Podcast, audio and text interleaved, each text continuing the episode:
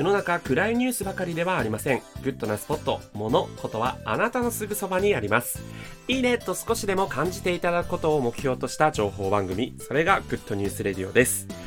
え前回まではスタンド FM スペシャルウィークと題してスタンド FM にまつわる様々なテーマについてお届けしましたが今回からまた様々なグッドニュースをお届けしていきたいと思います。今回は我らがスタンド FM ファミリーと私が勝手に言ってますが篠田真理子さんが公式 YouTube チャンネルを開設されました。あー。はい。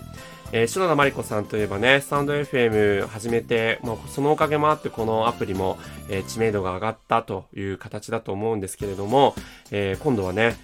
YouTube を開設されたということで、逆になんか今までやっていなかったのが意外だったなというふうにも思ったんですけれども、えーご自身のね、単独で開設されたというよりも、楽天の運営するクリエイターツ集団、プロダクションですね、えーミーハというクリエイターズプロダクションに所属をされて、そこからこう配信をしているそうです。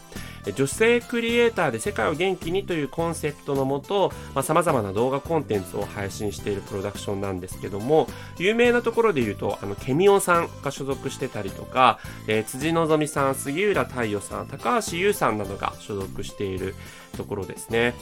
まあ、あの、そういった芸能人もいれば、えー、様々なね、YouTuber もたくさん所属している、ここに、まあ、業務提携なんですかね、こう所属して、えーどんどん配信していくということで、まあ、普段のね、日常、スタンド FM でもそういったことをこうお話しされてましたけども、えーまたね、動画という一面で、えー違ったいろんなね、篠田真理子さんの魅力が今後発信されていくんじゃないかなというふうに思います。まだね、この登録者数がですね、5000人ぐらいだったんですよ。だからまだあの開設して2時間ぐらいしか経ってなかったんで、まあ、これからどんどんね、チャンネル登録数も伸びていくだろうなと。あの AKB の小路春さん、小島春菜さんなんかも35万人もいてね、日々の Vlog を配信されてるんですけど、まあ、そんな感じでこれからも何万何十万と増えていくんだろうなと思ってます。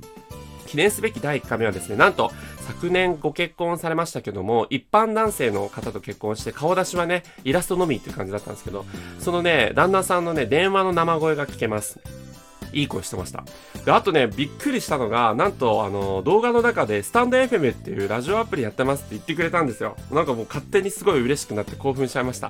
その辺あたりもね、ぜひご注目いただければというふうに思います。ということで、今回は、サンド FM ファミリー、篠田真理子さんの公式 YouTube チャンネル開設についてご紹介しました。それではまたお会いしましょう。Have a nice day!